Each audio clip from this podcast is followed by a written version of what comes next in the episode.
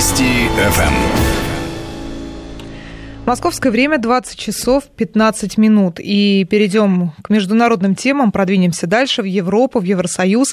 Во Франции становится все интереснее. Речь идет о предвыборной борьбе. Если в момент победы Франсуа Фийона, как мы все помним, мы об этом подробно говорили, когда он победил на праймерис, многие решили, что все, теперь он лидер, он кандидат номер один, и победа ему обеспечена на выборах, то теперь, ввиду последнего скандала, получается, что все меняется и становится уже непонятнее и интереснее. Будем обсуждать ситуацию с нашим гостем. У нас в студии заместитель директора Института стратегических исследований и прогнозов РУДН Никита Данюк. Никита Сергеевич, здравствуйте. Добрый вечер. Здравствуйте. А, вы знаете, я не помню а, прошлые времена такого пристального интереса к э, выборным кампаниям на, э, там, на Западе, там, широко, скажем, потому что, ну, вот еще, конечно же, не остыла вся эта трамповская история, так или иначе. И Франция в этом смысле, э, то, что происходит там сейчас, вызывает изумление, потому что если бы подобное с привлечением, там, с попытками, в случае, привлечения к уголовной ответственности, с, с полосканием там грязного белья происходило где-нибудь в другом месте, то тогда, безусловно, европейские структуры прежде всего назвали бы это грязной избирательной кампанией и обвинили бы э, страну, где все это происходит, власти этой страны, в нарушении всех демократических норм и создании там, неравных условий для участников предвыборной гонки. Поскольку это происходит в центре Евросоюза, э, то, я так понимаю, подобные формулировки все-таки там не звучат.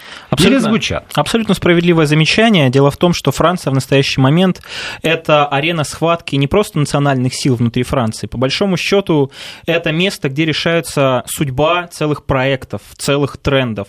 Иными словами, Франция сейчас это место, где э, вплотную борются представители так называемых глобалистских структур Европейского Союза. Иными словами, той политической элиты, которая терпит поражение одним за другим. И в этом смысле э, Франция это всего лишь один из э, э одна из арен, где а, глобалистские структуры потер... вполне возможно могут потерпеть поражение. Просто все арена, нач... арена значительная. В том-то и дело, да. все началось с Брекзита, который точно так же, как и а, в президентские выборы Соединенных Штатов Америки, многие были уверены, что исход очевиден, что Британия не выйдет из а, Европейского Союза. Точно такие же расклады были и в Соединенных Штатах. Все говорили о том, что Хиллари Клинтон является явным фаворитом, и что Дональду Трампу, в общем-то, дело ловить нечего. В этом смысле Франция, как ключевой игрок в целом в мире, как, естественно, естественно, ключевая страна Европейского Союза, сейчас э, является очень важным фундаментом, благодаря которому европейская бюрократия и в целом глобалистская элита может попытаться удержаться у власти. Поэтому ничего удивительного нет, что сейчас все силы информационные, финансовые и прочие, они брошены э, различными политическими э, группировками именно на Францию для того, чтобы попытаться, в общем-то, добиться э, победы, сделать так, чтобы тот правый разворот, приход новых политических сил, в первую очередь национально ориентированных, многих называют популистами, евроскептиками, их можно по-разному называть, но тем не менее для того, чтобы этого не произошло, сейчас бросаются всевозможные э, силы и информационные, и война компроматов, и, естественно, пропагандистская машина во Франции очень хорошо работает, поэтому ничего удивительного нет, что, к сожалению, такие грязные политические технологии э, в президентских выборах во Франции реализуются. Да, но все было хорошо, если бы вот весь этот гнев, что называется, был обрушен, ну, хотя бы там на Мари Ле Пен, про нее отдельно поговорим.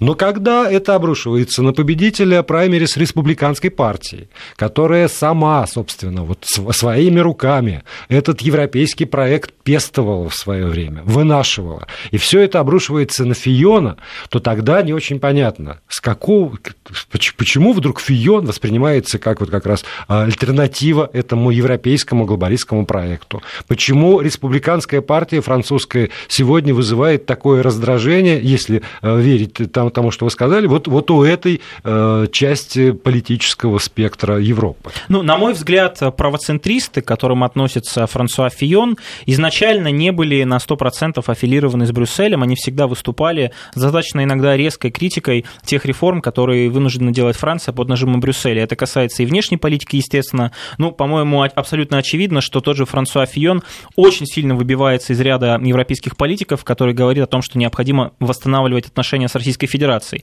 В этом смысле Фион солидарен с Марин Ле Пен. Но помимо этого, в целом Фион выступает за суверенизацию Франции, за то, чтобы был воссоздан союз национальных государств, где национальные интересы превыше всего. Поэтому ничего удивительного нет, что весь левый фланг и вся брюссельская бюрократия обрушилась э, с критикой резкой и с различными информационными атаками сначала на Марин Ле Пен. Это естественно. В принципе, если мы говорим об угрозе э, европейской солидарности, то, конечно, самую большую угрозу представляет Марин Ле потому что это человек, который изначально строил свою политическую платформу на резкой критике всех европейских институтов. И мы все прекрасно понимаем, что тот политический кризис, с которым столкнулся Европейский Союз и Франция в частности, это и проблема с мигрантами, это и социально-экономические проблемы, это и постепенный приход к власти правых партий. Все это так или иначе играет на руку Марин Ле. А, Франсуа Фион, казалось бы, действительно еще совсем недавно был абсолютным фаворитом в этой президентской гонке, потому что когда он победил на республиканских праймерис, все пророчили ему битву во втором туре с Марин Ле Пен. Однако постепенно, опять же, из-за своей риторики, из-за того, что многое из его предвыборной кампании не соответствует интересам Брюсселя, интересам глобалистов, его тоже постепенно начали подвергать этим информационным атакам. Ну, собственно, абсолютно очевидно, что э, Эммануэль Макрон, человек, который э, себя пытается позиционировать как абсолютно такой контур э, элитный, антисистемный, на самом деле этот человек является вот э, сосредоточением всех чаяний и надежд Брюсселя и всех глобалистов всего мира. Это человек, ну, который... очень сложно себя позиционировать как альтернативу всем на свете, если в, в, в, в анамнезе есть кресло министра. Ну, ну конечно, во-первых, кресло министра, во-вторых, все о нем узнали буквально три года назад, когда он стал членом правительства Франсуа Оланда. Ну, во-первых, он создал независимое движение движение вперед, да, от которого он выдвигается. Все-таки от социалистов выдвигается э, другой кандидат, кандидат это Бенуа Амон. Но, тем не менее, именно э, Эммануэль Макрон сейчас это тот человек, который, на которого делают все ставки. Поэтому ничего удивительного нет, что и Фиона, и Марин Ле Пен пытаются атаковать со всех фронтов. Мы видим, что э, Франсуа Фион, который вот сейчас вынужден был столкнуться с этим скандалом по поводу трудоустройства своей жены, он абсолютно очевидно на этом потерял политические очки. Если совсем недавно он был явным лидером, который должен был проходить во второй тур с Марин Ле Пен. Сейчас второе место вроде бы э, больше шансов есть у, у Эммануэля Макрона. Что касается Марин Ле Пен, на нее постоянно обрушиваются различные нападки. Вот э, совсем недавно э, была информация о том, что Европейский парламент попытается лишить ее депутатской неприкосновенности из-за того, что в своем твиттер-аккаунте Марин Ле Пен поместила фотографии с изображением исламских радикалов, представителей исламского государства, запрещенного в России. Дело в том, что э, журналистское сообщество Франции, оно достаточно специфично. Можно сказать, что в основном э, журналисты, э, самые основные издания Франции, они представляют такой левый политический спектр. Это и Лемонт, это и Либерасьон, и только вот такое Ле Фигаро, такое правоцентристское, оно, естественно, не поддерживает Марин Ле Пен. Так вот, эти представители журналистского сообщества обвинили э, Марин Ле Пен в том, что она является злом похуже, чем ИГИЛ. И для того, чтобы напомнить... Сейчас очень удобно. Французской, да, Есть ИГИЛ, фран- французской общественности, всеми, да. что на самом деле представляет из себя э, ИГИЛ. Э, Марин Ле Пен разместила в своем твиттере эти фотографии, причем это было в конце 2015 года. И удивительным образом э, вот это голосование по поводу отмены депутатской неприкосновенности будет, в общем-то, происходить непосредственно во время хода предвыборной гонки. Мы видим, что все европейские институты, в общем-то, что неудивительно, кстати, тот же премьер-министр действующий действующий э, в, в правительстве Оланда, он открыто, открыто заявил, что будет ездить в регионы Франции, где э, наиболее популярна э, Марин Ле Пен, для того, чтобы разубеждать ее сторонников в ее поддержке, показывая то, что все ее пункты программы предвыборные, они на самом деле ведут Францию в тупик. Иными словами, мы видим, что фактически происходит такая, знаете, чуть ли не, ну не то чтобы калька, но очень много схожих моментов с президентской кампанией в Соединенных Штатах Америки. Тот же Барак Обама, помним, да, на 100% агитировал за Хиллари Клинтон и огромное время уделял поддержке своего, да, Никита своего Сергеевич, партнера. Но, но все же знают, чем это все закончилось. Вот, и вот... в этом смысле позиция французской элиты, назовем это так, она сомнительна. Они тоже знают, чем закончилось э, следование этому алгоритму в США. Справедливо. А с другой стороны, сейчас, э, опять же, если мы говорим об информации, которую нам дают различные социологические службы, Марин Ле Пен является явным лидером в первом туре. Она примерно набирает 30%, процентов, да, 28-30%, и действительно выходит во второй тур. За второе-третье место будут бороться непосредственно Франсуа Фион и Эммануэль Макрон, примерно по 25%. Ну и третье-четвертое место будут делить э, Бенуа Амон, представитель правящей партии социалистов, и э, Жан-Люк Меланшон, это самый левый кандидат. Но все мы прекрасно понимаем, что если так или иначе во второй тур пройдет э, Эммануэль Макрон, то весь левый спектр, объединившись, проголосует за Макрона, и в этом смысле Марин Лепен останется своим делом. Причем очень интересно, что очень мощное такое электоральное ядро Франсуа Фиона, который, в общем-то, относится к правому политическому спектру, ну, не радикально правому, но, тем не менее, является правоцентристом. Удивительным образом эти люди предпочтут не своего идеологического сторонника в лице Марин Ле Пен, а абсолютно других кандидатов, то есть леваков. В этом смысле, конечно, у Марин Ле Пен шансов не очень много, поэтому, на мой взгляд, учитывая, опять же, Брекзит, учитывая победу Дональда Трампа, все-таки шансы есть, но эти шансы заключаются в победе в первом туре. Вот если она наберет 50% плюс один уже в первом туре, тогда, конечно, можно будет поздравлять. Это, кстати, хорошо отразится на отношениях с Российской Федерацией. Но если все-таки пройдет второй тур, то при всей моей симпатии, э, при всем понимании, что происходят такие тектонические э, процессы, глобальные перемены на политическом ландшафте Европы, Марин Ле Пен одержать победу будет очень сложно, но вместе с тем, э, конечно, вот этот правый разворот и то, что огромное количество европейских жителей и во Франции, и в Германии, и в странах Центрально-Восточной Европы э, переосмысливают свои политические предпочтения в сторону традиционалистов, в сторону людей, которые готовы отстаивать свои национальные интересы и не готовы выполнять бездумно директивы из Брюсселя, которые этим национальным интересам не соответствуют, это, безусловно, позитивный сигнал, который в будущем, я надеюсь, станет в том числе э, тем фундаментом, благодаря которому наши отношения испорченные за последнее время с Европой, могут восстановиться. Да, ну и даже если отвлечься от наших отношений с Европой, все-таки там выборы во Франции это их внутреннее дело.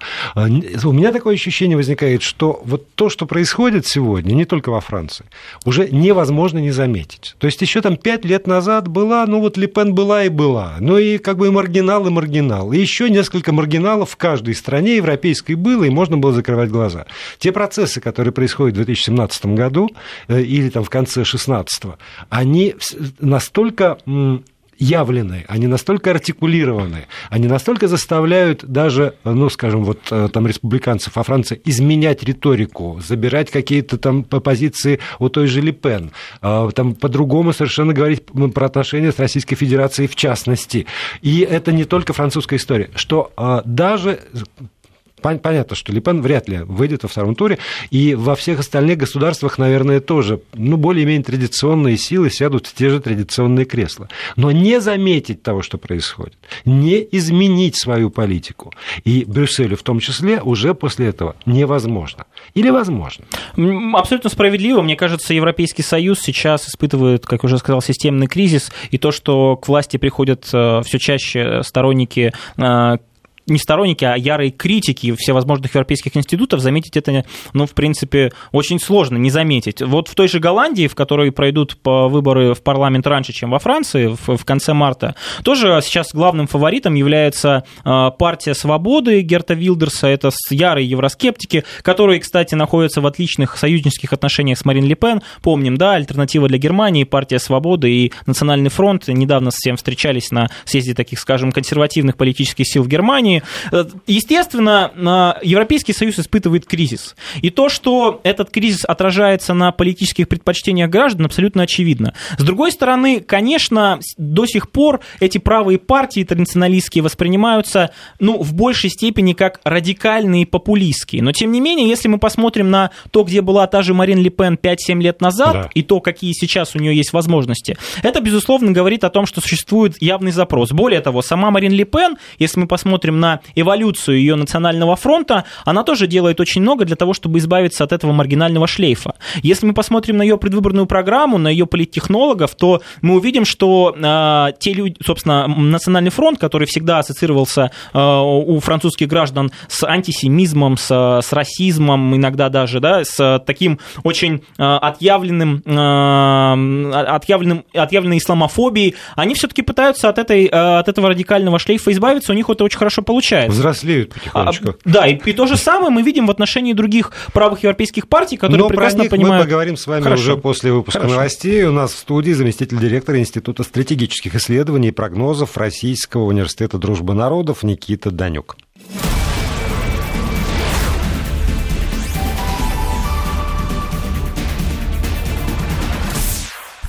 Московское время 20 часов 34 минуты. Интервью на Вестях ФМ продолжается. В студии Владимир Аверин, Мария Фролова. И напомним еще раз э, наш гость, заместитель директора Института стратегических исследований и прогнозов РУДН Никита Данюк. Никита Сергеевич, я бы хотел свернуть вот сегодняшний день ненадолго, потому что он такой очень показательный. С утра мощная, мощный сброс. Э, Пенелопа Фион арестована, э, сам Фион значит, уходит из предвыборной гонки, чуть ли не снимает свою кандидатуру, политическая смерть. Дальше по ходу э, дня как-то выясняется, что не до такой степени арестовано, как, как про это говорили. И Фион э, отменяет свою поездку на этот сельскохозяйственный форум, собирает пресс-конференцию и решительно говорит, нет, я никуда не ухожу, я буду идти до конца. Да, есть повестка в суд на 15 марта, учитывая, что 17 марта это последний день подачи там, списков э, каких кандидатов, значит, это политическое убийство, очень решительное э, разговаривает. И э, сегодня к вечеру даже э, разнообразные социологические службы Франции заявили о том, что Фион молодец, и даже вот на этом скандале, на обвинениях жены, ну вот на том, что было сегодня устроено, за сегодняшний день только он получил прирост и поддержки избирателей французских, потому что, потому что, видимо, уже даже для обычных обычного человека понятно, что все происходящее за гранью просто, уже, уже совсем за гранью приличий происходящее. И вот можно ли говорить о том, что Фион может, ну, как вот хороший серфингист, там, э, поймать парусом этот ветер галсами на, на, а, на отрицательной информации все-таки пройти и вырваться, ну, опять вернуть себе положение лидера?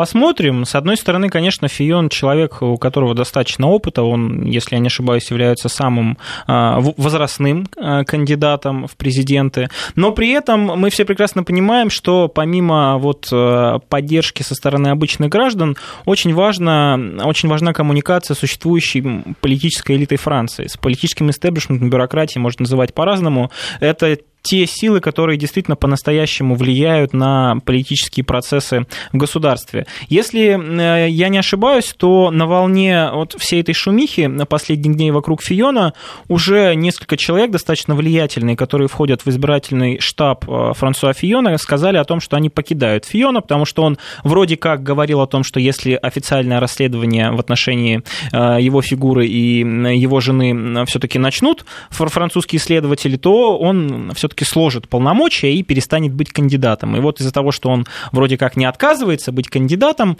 а, его упрекают в том, что он не держит свое слово, и это, естественно, можно с точки зрения информационной кампании тоже разыграть. С другой стороны, все мы прекрасно понимаем, что до выборов еще есть достаточно много времени. И то, что Франсуа Фион справился с одной информационной атакой, агрессией, еще не значит, что его рейтинги сохранятся непосредственно ну, до конца апреля. Я уже не говорю про май, когда будет самый главный тур президентских выборов, второй. Поэтому посмотрим, но тем не менее Фион изначально, если мы посмотрим на, э, так скажем, историю определенную, да, он не был основным, по крайней мере, не считался французским обществом основным кандидатом от республиканцев. Э, еще 5-6 месяцев назад все думали о том, что, конечно, главным кандидатом от республиканцев будет бывший президент Франции Николя Саркози, но вот он проиграл. Э, помимо Саркози, еще более железнобетонным кандидатом от республиканцев был э, Жюпе, собственно, тоже премьер-министр. Поэтому, с одной стороны, конечно, Франсуа Фион человек э, узнаваемый, э, Франсуа Фион человек, за которым пойдут люди, но сможет ли он в этой борьбе не сдаться, потому что все мы прекрасно понимаем, когда э, информационные атаки сыпятся не на тебя и не на членов твоей команды, да, не на политиков, бюрократов, а на членов твоей семьи, то сдаться, ну, в общем-то, соблазн достаточно велик. И опять же, можем вспомнить Э, кампанию э, в Соединенных Штатах Америки. Дональд Трамп точно так же постоянно сталкивался еще во время праймери со всевозможными информационными атаками, которые касались его, потенциальных членов его избирательной команды, его семьи. Причем после того, как он стал президентом, эти атаки, они продолжились, они, они не остановились, да. и уже реальные функционирующие чиновники стали предметом этих информационных атак. Причем мы видим, что Дональд Трамп, даже будучи президентом, этому давлению иногда был вынужден, ну, собственно, сдаваться, потому что от отставка э, советника по национальной безопасности, э, это, в общем-то, Флина, Майкла Флина. Это говорит о том, что эти информационные кампании, они так или иначе э, наносят очень мощный имиджевый и репутационный ущерб, и с этим все-таки политики вынуждены считаться. Поэтому посмотрим, посмотрим, что будет до апреля. В принципе, сейчас Франция – это страна, где действительно решается судьба, ну, определенные политические тренды на 5-10 лет, потому что, опять же, повторюсь, если во Франции победит Марин Ле Пен, понятно, но даже если Франсуа Фион победит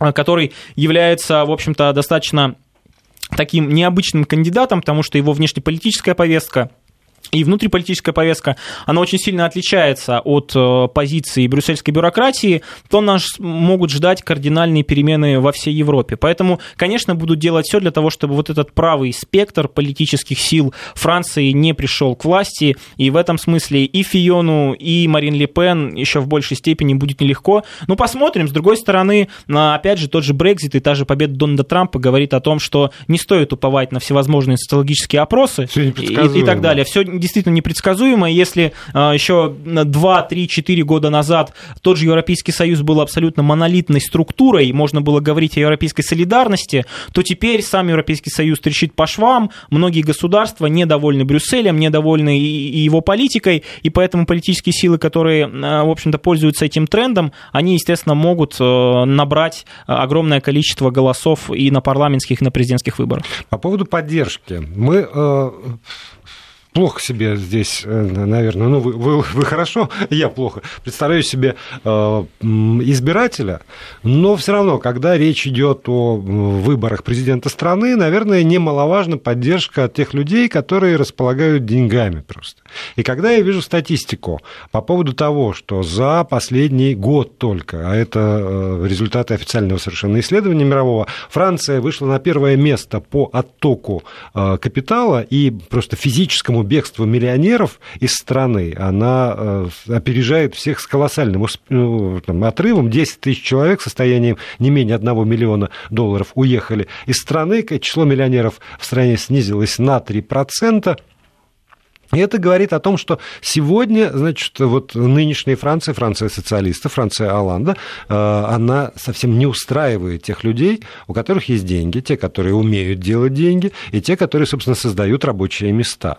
В этом смысле вот э, можно как-то тоже связывать э, бегство этих людей из Франции и возможное возвращение, может быть, их поддержку того или иного кандидата. Насколько сильна она?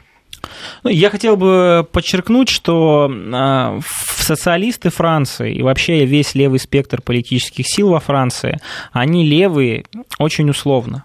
Потому что все их, их программы, в первую очередь экономические, абсолютно соответствуют либеральным догматам. То есть это либеральные догматы как в экономике, так и в политике, так и в социально-общественных отношениях. Поэтому, когда мы говорим о том, что левые, там, социали... социалистическая Франция, это все, к сожалению, симулятор, в который превратился весь левый фланг Европы за последние 30-40 лет. Иными словами, ну, настоящие левые партии, их, в общем-то, найти очень сложно. И, собственно, поэтому и ситуация с Эммануэлем Макроном такая интересная. Человек, который вроде бы является социалистом, на самом деле является самым ярым сторонником, в общем-то, Европейского Союза и абсолютно далек от народа. Что касается капитала, то я с вами абсолютно согласен. Капитал и финансово-промышленные группы, они, естественно, определяют политический ландшафт не только во Франции, но и вообще в основном в государствах. Вот в этом смысле интересно посмотреть на то, опирается ли Марин Ле Пен на какие-либо э, крупные, э, э, крупные силы, у которых есть деньги. Вот Марин Ле Пен выступает с лозунгом в основном,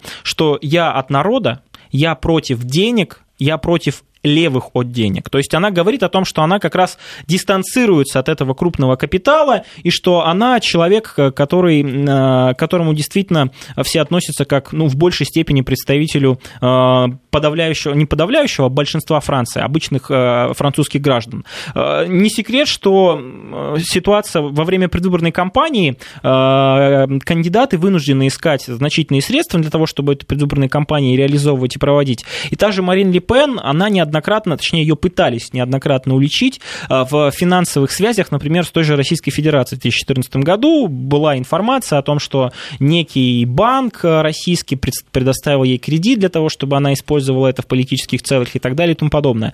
Очень интересно, что на такое же обвинение а, звучало и в отношении Франсуа Фиона о том, что некоторые члены его команды финансово аффилированы с Россией, с представителями крупного российского бизнеса.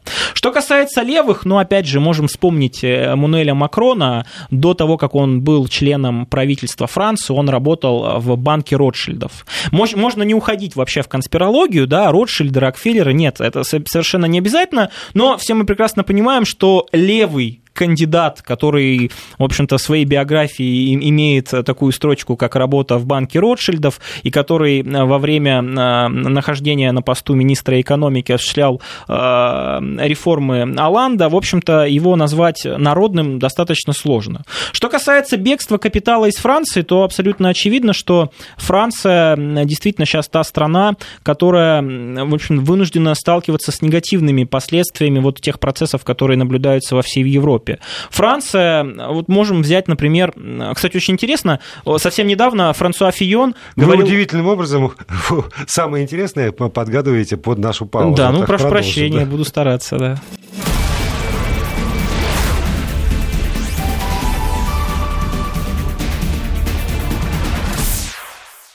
И продолжаем разговор. Никита Данюк, замдиректора Института стратегических исследований и прогнозов Российского университета дружбы народов у нас в студии. И на самом интересном. Да. Это самое интересное, да. сказали вы. Я хотел сказать о том, что э, Франсуа Фион э, высказывался о том, что необходимо в срочном порядке отменить э, санкции в отношении Российской Федерации, чтобы она, соответственно, отменила свои контрсанкции, потому что Франция, в частности, агропромышленный комплекс Франции терпит огромные убытки. А вот здесь вот я ремарочку вставлю, потому что я слышал был такой комментарий по этому поводу. Надо понимать, что он сказал это, встречаясь с французскими фермерами, да.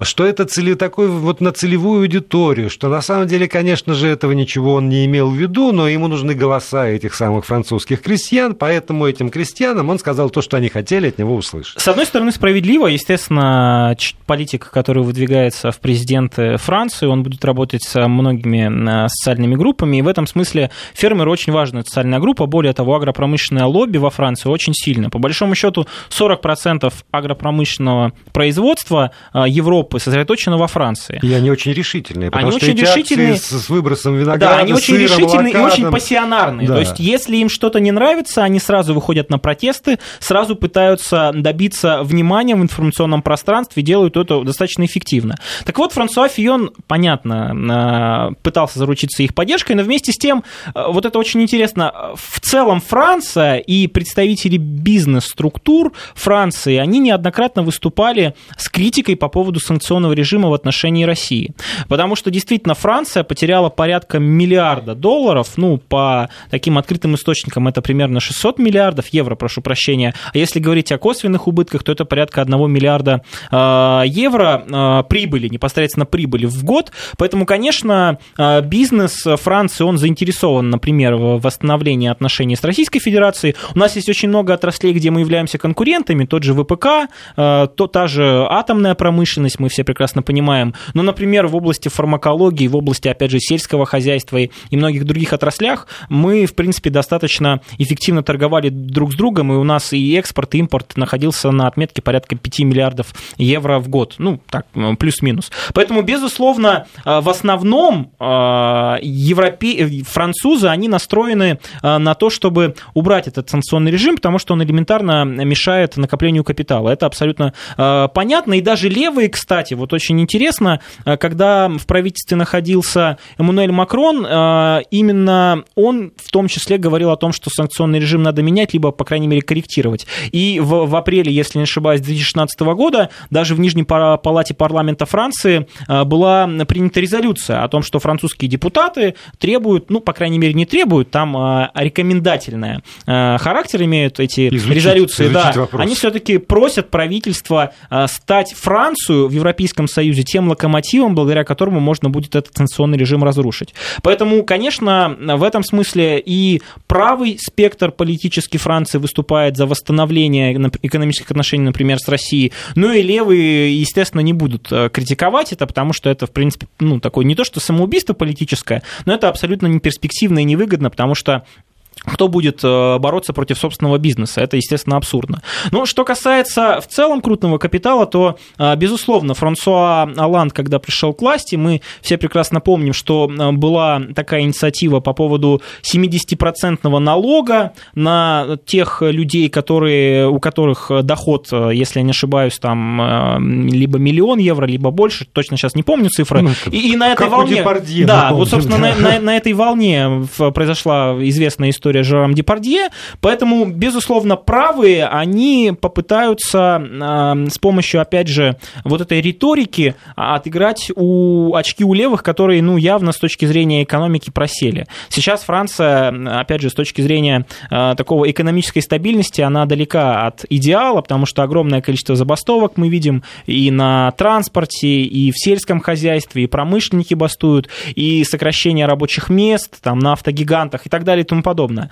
Правые, конечно, с бизнесом имеют достаточно специфические отношения, потому что изначально все-таки правые выступают за более такой жесткий контроль бизнеса, да, изначально. Но, тем не менее, мне кажется, опять же, если изменить э, внешнеполитические приоритеты, то тот же бизнес, он предпочтет больше иметь дело с правыми, потому что они элементарно разрешат им выходить на те рынки, которые стали закрыты, но абсолютно из-за такого диктата брюссельского, потому что с точки зрения экономики это было совершенно нецелесообразно.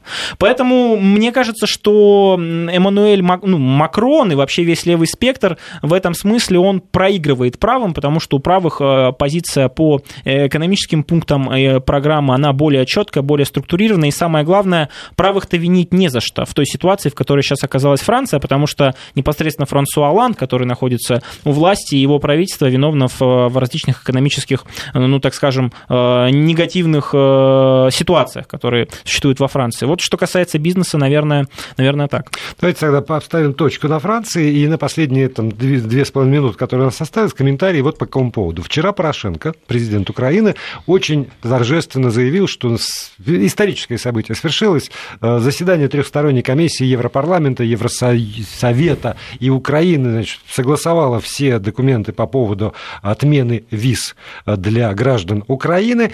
И э, это большая победа э, правительства э, Украины, соответственно. Сегодня появились комментарии из Европарламента, что все равно это касается исключительно туристических и семейных поездок, и ни, ни в коем случае не касается разрешений на работу, но, тем не менее, действительно работа идет в этом направлении. И, да, и быстрее, чем я ожидал, по крайней мере. Ну, на мой взгляд, лично я рассматриваю этот жест со стороны Европейского Союза как э, последнее, финальное, финальный шаг, финальное послабление Украины Украине, я более чем уверен, что других шагов навстречу Украине ждать не приходится. Иными словами, Европейский Союз вот этим жестом сбрасывает на себя балласт тех обязательств, которые как бы есть у Брюсселя Моральные перед Украиной, такие. и моральных, и экономических, и политических, потому что все мы прекрасно понимаем, э, безвизовый режим, либерализация визового режима с Европейским Союзом, ну, это, в общем-то, так себе на самом деле условия. И опять же, учитывая, что социально-экономическая ситуация на Украине далека от идеала, в принципе, страна находится в кризисе, кризисе,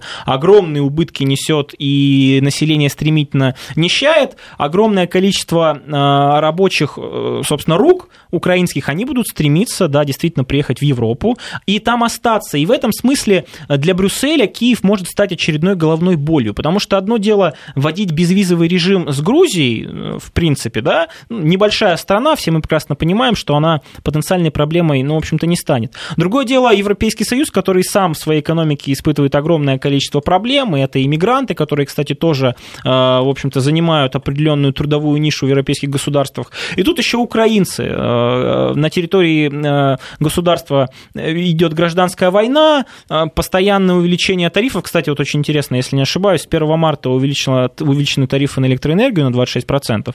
То есть вот вам европейская мечта. Она заключается в том, чтобы приехать в Европу, сейчас европейс, европейская мечта для украинцев, и остаться там работать. Но их там никто не ждет. Если они туда приедут и все-таки будут э, в нарушении законодательства оставаться, то это очень важно. Европейский Союз прописал еще одну норму. Он имеет право этот безвизовый режим отменить при нарушении. Поэтому мне кажется, что Украина в этом смысле, в общем-то, останется у разбитого корыта. В принципе, достаточно печальная ситуация, когда основной эм, идеей национальной Украины, украинского государства, 40-миллионного, с еще некогда, э, еще совсем недавно развитой э, промышленностью, э, сельским хозяйством, становится вот это безвизовое посещение Европейского Союза. Мне кажется, это очень печально. Поэтому... Ну, вот судя по тому, что мы сегодня говорили, с одной одной стороны, в, в традиционной Европе возревает антиглобалистский проект, а ну, условно новая Европа стремится посесть на последнюю, может быть, подножку этого уходящего А любой Европе, в общем-то, Украина не нужна. Мне кажется, это было абсолютно очевидно еще даже в 2014 году.